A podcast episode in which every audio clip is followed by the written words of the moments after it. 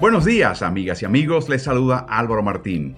Bienvenidos a El Madrugador de la NFL, el podcast periódico de Ritmo NFL que te cuenta, mientras despiertas y desayunas o vas camino al trabajo, todo lo que está sucediendo en la temporada 2021 de la NFL.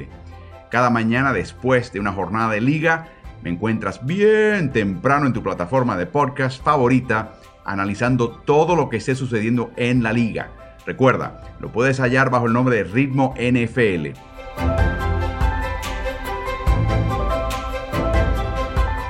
Vamos a arrancar el episodio de hoy. Bienvenidos.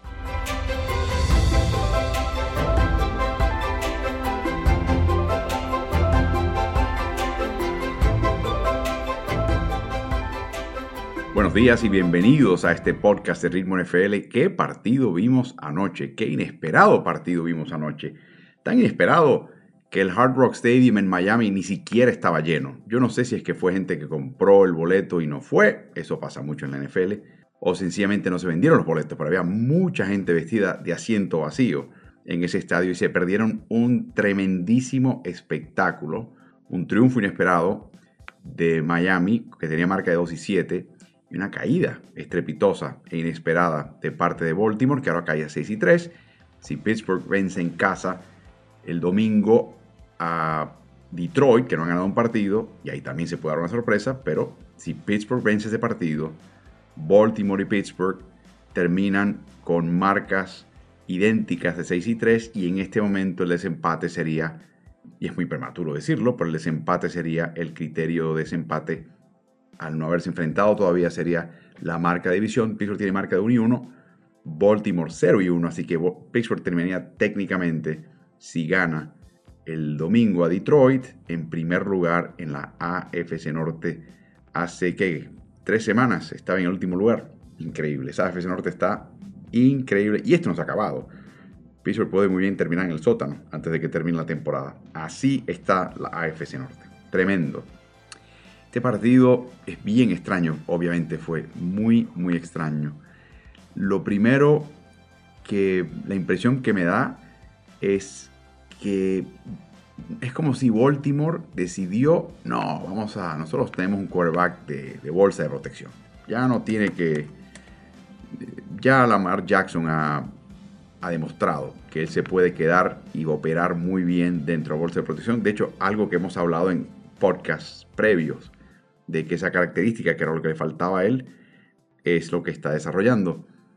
Hasta cierto punto con testarudez eh, en este partido. Me sorprendía que no estaba moviendo el punto de ataque. Le hace, si tú retrocedes 6, 3, 5, 7 pasos y estás en esa fila detrás del centro, la defensiva mide, calibra y, se desplazan para crear situaciones para llegar a donde vas a estar. Si la, unas virtudes que tiene Jackson, aparte del RPO, el intercambio, la adaptativa, es el hecho de que si él se desplaza sigue siendo amenaza de pase y sigue siendo amenaza de acarreo. Es como un corredor que va buscando el hueco y el pasillo. Entonces le pone una presión tremenda a la defensiva. Entonces Miami tendría que preocuparse del elemento vertical, que vamos desde donde estoy parado a cazar a la cabeza directamente en, clavo a Jackson. O, uy, no puedo hacer eso porque tengo que estar velando si se, si se mueve y se desplaza un costado y tengo que empezar a desplazarme lateralmente. Esa segunda parte hoy en general no se dio. Y no se dio porque Greg Roman y Lamar Jackson no lo buscaron. Por lo menos con constancia. Y eso sorprendió. Y mientras más pasaba el principio del partido, más veías la confianza de Miami crecer eh, defensivamente. Ah, tremendo.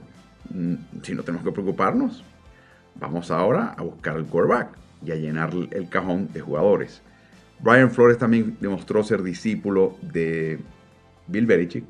No sé la cantidad de ocasiones que colocaba de sus 11 defensas, colocaba 8, 9, 10, inclusive por momentos hasta 11 jugadores en la línea.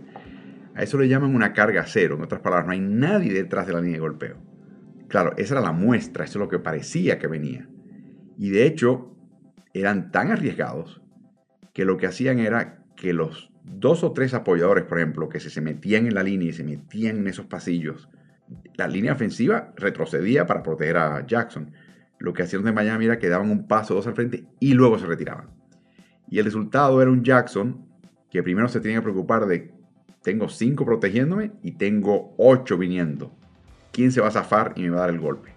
Para luego, cuando se da cuenta que eso inmediatamente no viene, o cuando eso no venía, debo decir, entonces, espérate, al que yo iba a lanzar a mi válvula de escape, ahora de repente está este tipo que se presentó en la línea y ahora retrocede y está metido en el pasillo de pase. Uy, ese pase no lo puedo lanzar. Y ahí lo agarraban. Y ahí terminaba la jugada. Una y otra vez. Es algo que a mí me sorprendió. Cuatro capturas de Lamar Jackson, el jugador más escurridizo, el jugador más difícil de derribar con, el balón en la mano. Cuatro ocasiones. Y de nuevo, eh, sin restarle méritos a la defensiva de Miami, eh, la ofensiva de Baltimore cooperó. Y cuando digo la ofensiva, no solamente es la línea, que estuvo muy floja hoy, y el esquema de, y las decisiones que tomó Greg Roman, que me dejaron patidifuso. Está bien, si Miami te plantea eso y no te funciona en la primera mitad, cambia para la segunda mitad. Lo mencionamos en nuestra Instagram Live de todos los partidos de hora tope que hacemos ahora en la, en la cuenta de Ritmo NFL. El medio tiempo del partido del jueves por la noche, del domingo por la noche y el lunes por la noche. 13, 15 minutos vertiginosos de estar compartiendo observaciones y comentarios y reaccionando a lo que ustedes sugieren. Lo mencioné, me pareció, hay que mover el punto de ataque, hay que desplazar a Jackson. No vimos mucho de eso en la segunda mitad, cosa que sorprendió. Y cuando digo, digo decepcionar, ¿qué tal Sammy Watkins hoy? Por Dios. En un momento lanzan un pase que era de touchdown en la parte final de la zona de anotación. Y a mí me pareció que Watkins, que tuvo que correr, pero sobre su hombro tratar de buscar el ovoide, o no lo vio, o no lo localizó. Pero mi sospecha más bien es que temió darse el golpe con el poste y como que se encogió y dejó pasar un touchdown. Y luego le arrebatan un balón, que después es tomado y, llevado eh, de una manera despampanante hasta la anotación. Así que 10 puntos anotados en un partido en el que titulariza Lamar Jackson es el total más bajo en la carrera de este quarterback que ya perfila ser un quarterback de, de Salón de la Fama. Así que iba, y este fin de semana es que iba a ir a Louisville, o va a ir a Louisville, para retirar su número en la universidad. Ganó el Heisman allá, un par de años después, tres años después, está de jugar más valioso de la NFL. Y ahora va para allá con este tipo de exhibición, este tipo de partido. Estaba frustradísimo con todos. Y no pudieron, nada funcionó para este equipo. Nada. Mencionaba las capturas. Pero ¿qué tal por tierra. Un equipo que normalmente dicta condiciones termina con 4 yardas por acarreo y dos jugadas de acarreo, sin incluir las capturas, que desembocan en pérdida de yardas. Eso es bastante inaudito.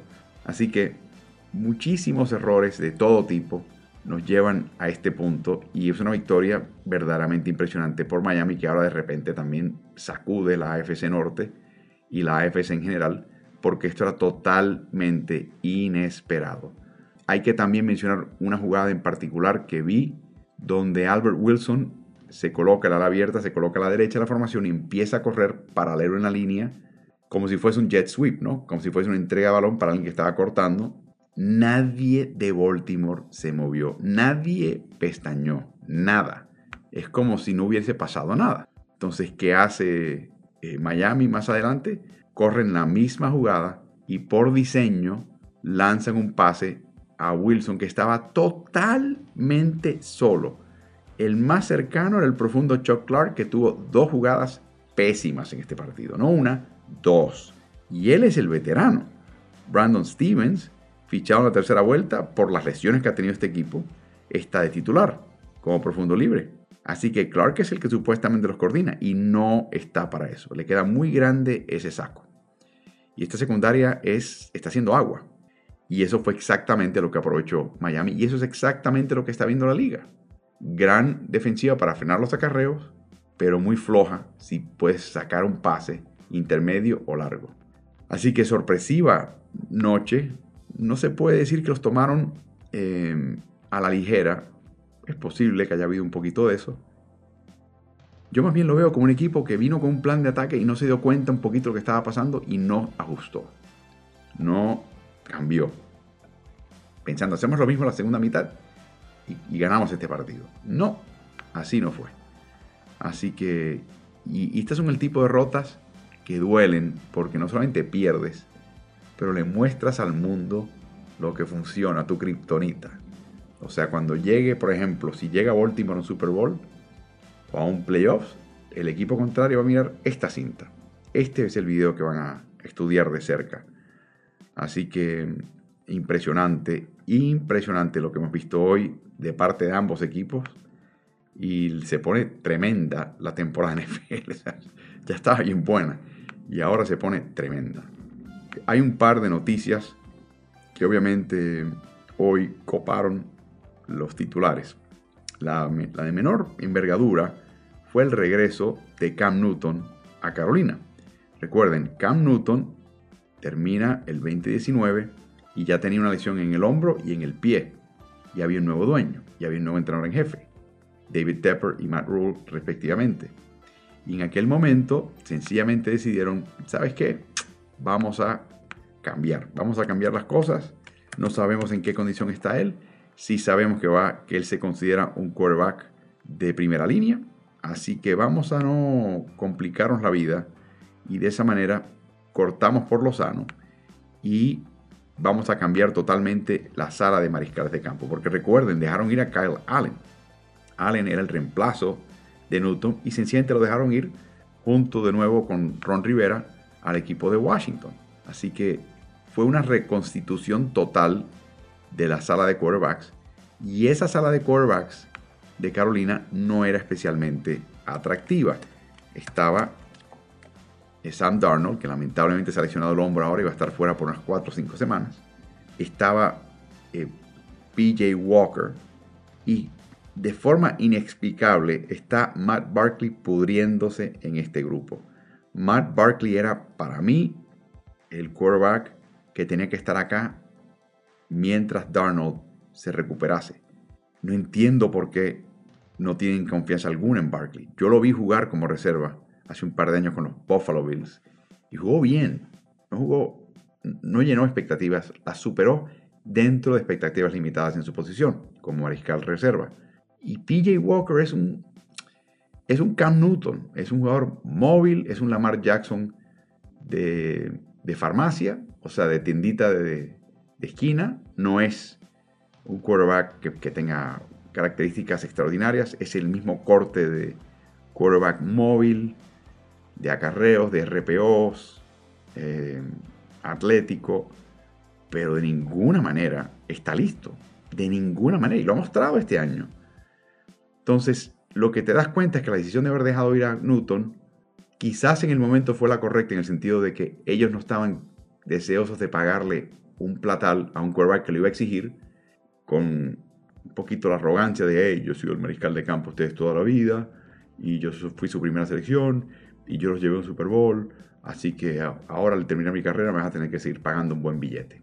Es posible que esté diga, para eso me voy. Cortamos por aquí, empezamos de nuevo, total, tenemos un nuevo entrenador en jefe, no importa.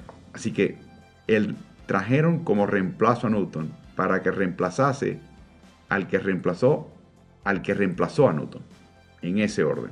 Así que ese fue el meme que apareció en la NFL hoy, que estaba comiquísimo. Está de vuelta en el equipo, está con Christian McCaffrey. El libro de jugadas ha cambiado, no totalmente, porque las jugadas de McCaffrey siguen siendo jugadas de McCaffrey, ni tampoco se espera verticalidad de Newton, ni tampoco se espera que sea el Cam Newton eh, corredor, que era antes en el comienzo de su carrera en Carolina. Y ahí está el problema. Eh, Newton, les he mencionado una y otra vez en distintos podcasts, que es el tipo de quarterback eh, que digo yo que es como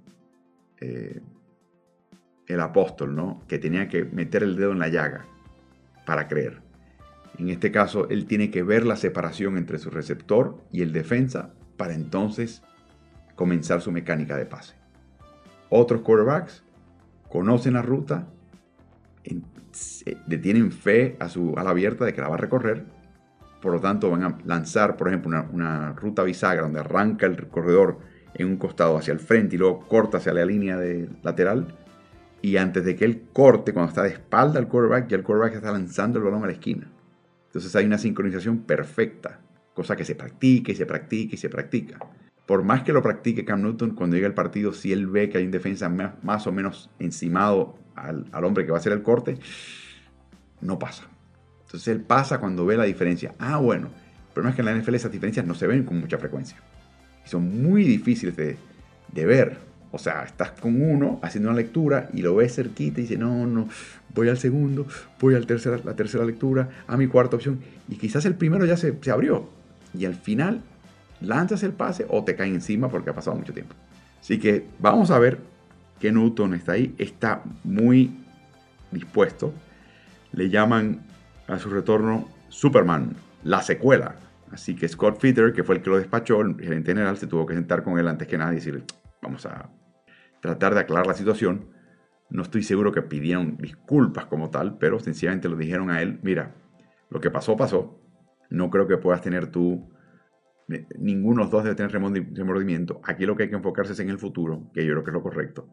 Y se le nota a Newton que está contentísimo de estar de vuelta en la NFL y mucho más de vuelta en un equipo que él conoce y una afición que lo ama. Una oportunidad que se dio por las circunstancias de Sam Darnold y hasta cierto punto muy bonito, pero está en espera de un final feliz. Así que eh, este equipo tiene marca de 4 y 5 y la impresión de esta contratación es que no es tanto por la lesión de Sam Darnold como que se han dado cuenta que Sam Darnold no funciona. Le pueden pagar hasta 10 millones de dólares, incluyendo 4 y medio que están garantizados, juegue o no, y un millón y medio que se le daría si estuviese en el roster antes de que termine el año fiscal de la NFL. Así que todo apunta a que va a ser el tipo de contrato que él quería, supera si logra estos incentivos, lo que le iba a pagar en Inglaterra este año. No se lesionó, descansó un poquito más, regresa al equipo y el entorno que él conoce y, que lo quiere. Así que valió la pena la espera para Cam Newton. Ahora hay que demostrarlo. Ahora hay que encajar en este esquema. Ahora hay que aprender las diferencias en el esquema ofensivo. Y ahora el, grupo de entrenadores ofensivos tiene que adaptar un poquito a lo que pueda hacer Cam Newton, que es mucho menos lo que podía hacer antes de su serie de lesiones. El otro tema, obviamente, que ocupó la atención de muchas personas en los últimos días es ¿a dónde va Odell? ¿A dónde va Odell? Vamos a deshojar margaritas. ¿Se quiere ir de Cleveland? Ok, perfecto. No quiere que ningún equipo lo fiche en la lista de waivers, la lista de despidos, donde si te despide un equipo, em, el, equipo se hace el orden de los equipos que tienen el peor registro, comenzando con Detroit, que no ha ganado un partido, y ellos te pueden reclamar si pueden encajar tu salario en su nómina. Para dos tercios de la liga, de la manera que se reestructuró el contrato de Beckham en su salida de Cleveland, tienen que pagarle 7 y un cuarto millones de dólares. Así que no iban a estar en condiciones de hacerlo. Y de esa manera se quedaron muchos equipos al campo. Y lo que hicieron fue em, despacharlo. Y él entonces, ningún equipo lo reclamó. Pasaron las horas, 72 horas de la lista de despido. Y entonces ya era gente libre. Entonces la pregunta era, ¿a dónde va? Se había hablado de Seattle en un momento. Se habló hasta de Nueva Inglaterra en un momento. Se habló de Kansas City. De hecho, en un momento se hablaba del campamento de la gente llegada a Beckham. Decía, este va para los Chiefs los Chiefs que francamente con lo que tienen, con la doble marca Kelsey y la doble marca Hill, han estado pidiendo un tercer receptor confiable. Eh, en un momento, recuerden, en la temporada querían contratar a Juju Smith-Schuster de Pittsburgh, que finalmente dejó una oferta más jugosa con Kansas City para regresar a Pittsburgh, porque sabía que en Kansas City él sería el tercer receptor y en Pittsburgh sería el primero. Así que firmó por un año, poquito menos dinero, pero con mayor protagonismo. Y yo creo que vio lo mismo finalmente eh, Odell Beckham, que quería un equipo ganador, el dinero no era el problema, porque ahora eh, lo que va a pasar es que el dinero que le debe el equipo de Cleveland, pues se convierte en lo que llaman un offset, que lo que no, lo que no le pague al equipo al que va es lo que la tajada que le corresponde, esos siete y pico de millones, a Cleveland. Así que el, el peso del número de Cleveland lo, va a cargar Cleveland y no el equipo que lo adquiera. El día de ayer, por la tarde, salió un anuncio de los Rams primero los jugadores, Jalen Ramsey diciendo, tengo una buena sensación. Y los Rams anuncian que, está, que contratan a Beckham y luego retiran el anuncio. Para luego, un tiempo más tarde, volver a sacar el anuncio. Lo que te dice es que alguien en el, entre los allegados de Beckham, oh, un momentito, momentito, momentito, no anuncien esto todavía, que esto todavía no se ha finiquitado. Pero finalmente lo logró. Yo creo que para entender esta incorporación hay que remontarse a la previa, la de Von Miller. Después que Los Ángeles canjeó a su apoyador interno, Kenny Young, y una selección de séptima vuelta del 2024 a Denver el 25 de octubre, a cambio de una selección de sexta vuelta que vino de Denver, ahí empezó la sensación de los Rams de dónde está la, la mentalidad de George Payton, que es el gerente general de Denver en cuanto a si van a reconstruir totalmente o no. Y lo que básicamente entendió Los Ángeles es que estaba dispuesto a escuchar ofertas por otros jugadores, George. Y eso fue lo que hicieron. Así que sencillamente volvieron a buscar la fórmula que en este momento Les y Sean McVay quien piensa que es la fórmula ganadora. Y es la siguiente. Tenemos que ganar ahora. Nuestro dueño, el señor Cronkis, ya se está poniendo un poquito mayor de edad. Así que no podemos estar aquí con proyectos de reconstrucción de que van a ayudar, van a durar 7, 8 años porque Inos Stanley Cronky tiene 74 años de edad y quiere ganar ahora.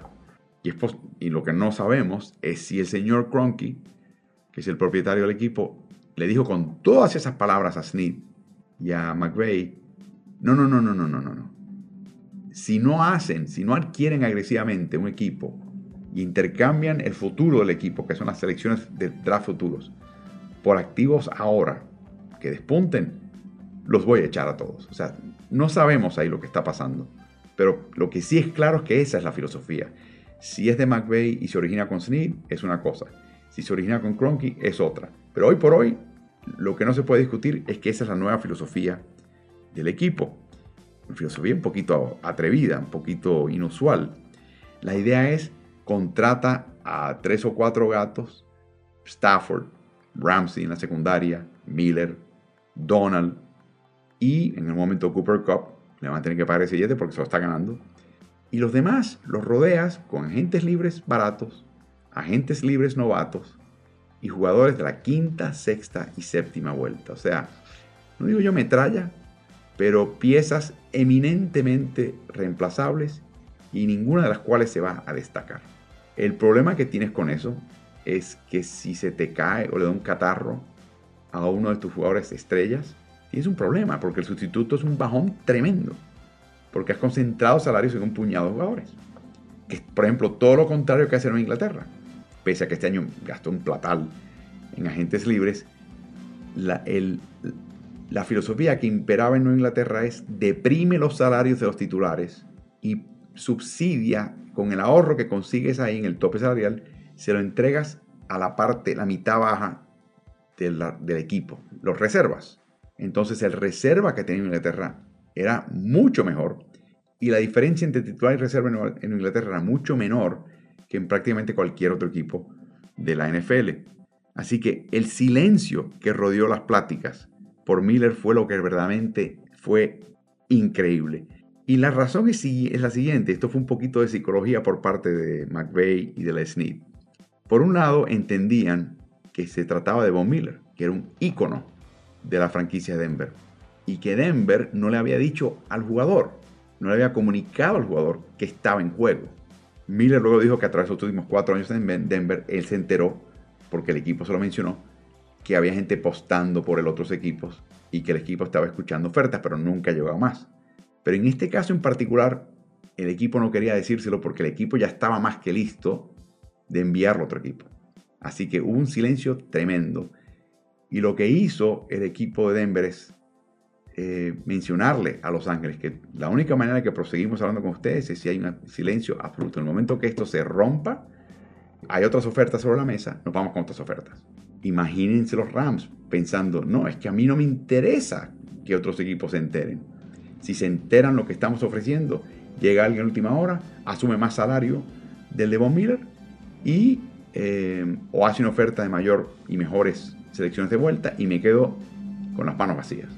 Así que había por distintas y radicalmente distintas razones comunión entre Los Ángeles Rams y Denver Broncos de que esto fuese secreto. Tanto así que unos tres o cuatro días después es que George llama, estaba ya en la instalación del equipo, Von Miller, para prepararse a rehabilitarse, todavía tiene un problema del tobillo, y el jugador, la persona a cargo del equipamiento del equipo es que lo llama y dice, mira, George te quiere hablar. Miller comenta que instantáneamente se dio cuenta de qué se trataba la cosa.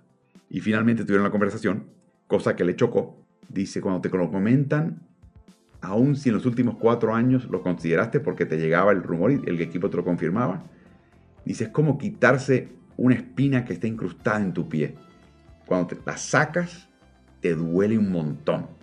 Y te diste cuenta después cuando viste el video de las pequeñas declaraciones que le hizo del asiento trasero de su camión cuando salía con todas sus pertenencias de Denver, de la sede de Broncos, que estaba totalmente anonadado, estaba como que aturdido, como, oh, ¿qué me ha pasado? Y que estaba procesando todavía todo. Luego grabó un video de unos 10 minutos, muy emotivo en su casa, donde trajo el trofeo de jugador más valioso del Super Bowl 50 eh, para despedirse de su afición y sus compañeros de equipo y la organización de Denver. Muy bonito, muy bonito. Pero ya saben cómo la psicología de, uy, a la estrella, esta estrella, este ícono de la franquicia no se le puede tratar mal, así que mejor nos quedamos callados. Y los Rams diciendo, perfecto, quédense callados. No nos conviene que la NFL se entere que estamos apostando por él y empiecen a llegar cuatro o cinco equipos para llevarnos. Así que le funcionó en este caso a él. Y esa fue la historia de Miller saliendo. Así que lo menciono porque delata la mentalidad de este equipo. Ahora, un pequeño comentario de Miller, un último comentario. Patton también tuvo un problema. Y es que tiene un hijo de 12 años. Se llama Bo, Bo Patton. Y Bo Patton se enteró, me imagino que por su teléfono móvil, o los amigos, los cuates en la escuela, hey, Bo, tu papá cambió a Von Miller, que daba la casualidad que era el jugador favorito de Bo Patton. Así que dice George Patton, gerente general de Denver, que pasaron un par de días sin que su hijo le dirigiese la palabra. papá, ¿cómo se te ocurrió? ¿Cómo se ocurrió canjear a Von Miller, papá? ¿En qué cabeza cabe? No te entiendo, padre, no te entiendo. Comiquísimo. Bueno, ¿qué pasa ahora? Eh, Beckham estaba que si por aquí, que si por allá, que a este equipo, que a este otro equipo, que cómo me veo por aquí, cómo me veo por allá. Y finalmente Jalen Ramsey, los Rams, organiza una llamada telefónica donde reúne a las personas francamente más afectadas, directamente afectadas por la, posible llegada de Beckham al equipo, que son los receptores del equipo, que tendrían que conceder protagonismo, y el quarterback, que tendría que tener la mentalidad de verdaderamente incorporar con gusto al, recién llegado. Y no, ah, bueno, mucho gusto, ponte por ahí, empieza a correr ruta, yo te paso la bola y cuando te la pase no dejes caer. O sea, el jugador se quiere sentir querido, aceptado, recibido, apoyado, rodeado. Y Beckham es una persona de ese tipo. La mayoría de los humanos somos así. Eh, así que Ramsey organizó la llamada y lo pone en el altavoz con Robert Woods, Cooper Cup y Matthew Stafford. Y ellos, aparte de decirle cómo, cuánto lo apreciaban y cuánto lo querían, le explicaron, mira, aquí en Los Ángeles el tema del protagonismo, el tema de quién contribuye qué, aquí se, considera la contribución de todos más o menos igual. Eh, nadie está midiendo, nadie está compitiendo internamente. Aquí hay un ambiente creado por los entrenadores de mejoramiento eh, colectivo y de jugar para el equipo y estar todo el mundo genuinamente contento si le pasan 10 balones o si le pasan 3. Stafford le, habló de haber jugado con Calvin Johnson en Detroit y cómo él piensa que Beckham está a ese nivel. Le infló el ego. puro, puro elogio para tratar de traerlo. Así que finalmente descartó a su otra opción que era Green Bay, que me imagino que habrá hecho algo similar, quizás con Davante Adams y Aaron Rodgers, pero y convencieron finalmente ahora a Beckham de contratar. Sin embargo, eh, hoy un ex hoy ex compañero de equipo Eh, John Johnson, que juega para los Browns, es el profundo, pero estuvo jugando cuatro temporadas con los Rams hasta el 2020, o sea, hasta el año pasado, y llegó como agente libre a Cleveland. Se preguntó cómo va a encajar Beckham en Los Ángeles, y voy a citarlo. Sencillamente pienso que Los Ángeles tiene algo ya bien compuesto, que ya es una ofensiva completa, le dijo a la periodista del Cleveland Plain Dealer. Habiendo estado en Los Ángeles, a mí me consta que la ofensiva de Rams corre a través de su eje que es Cooper Cup. Inclusive en el juego terrestre, el juego aéreo, el juego de pantallas, todo se orienta alrededor de la capacidad de Cooper Cup. Dice, obviamente, y sigo citando, Odell es un jugador con un gran nombre, un gran renombre. Y él va a querer un poquito de ese protagonismo también. Así que será interesante. Dice el, coach McVeigh, dice, es uno de los mejores integrando este tipo y aglomerando este tipo de talento.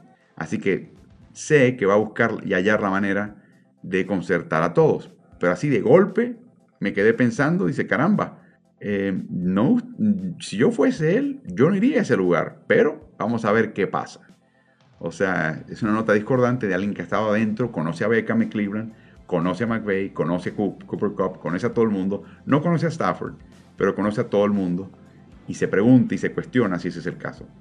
Mi sensación es que como todo, va a haber una serie de, partidos, dos, tres partidos, no, no, creo que lleguen a cuatro, donde ya la nueva combinación se recombina, se restablece, y ya la jerarquía se restablece. Y puede que Beckham tenga más protagonismo o menos en ese cuarto partido. Ya se establece el patrón de uso de Beckham. Y ahí vamos a ver qué pasa.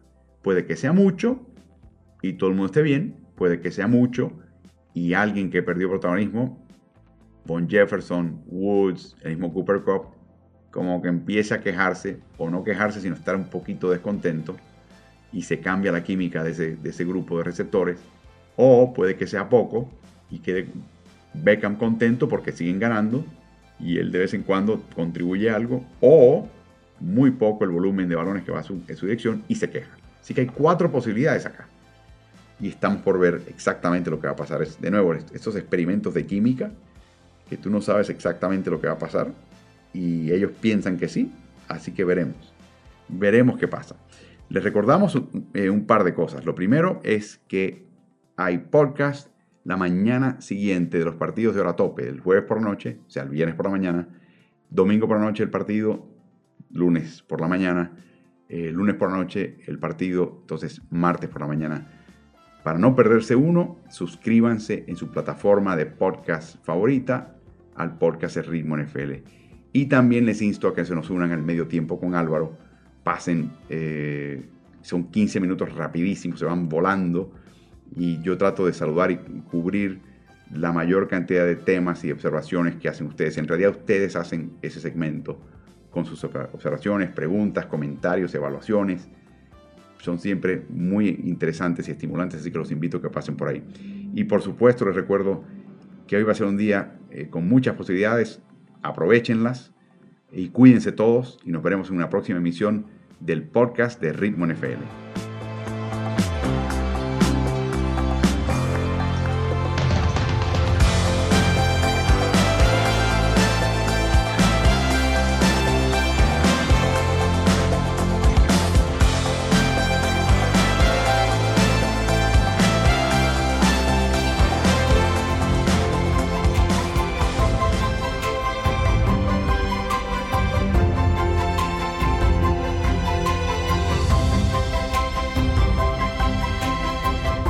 Muy agradecido por acompañarme en el madrugador de la NFL, el podcast de Ritmo NFL de hoy.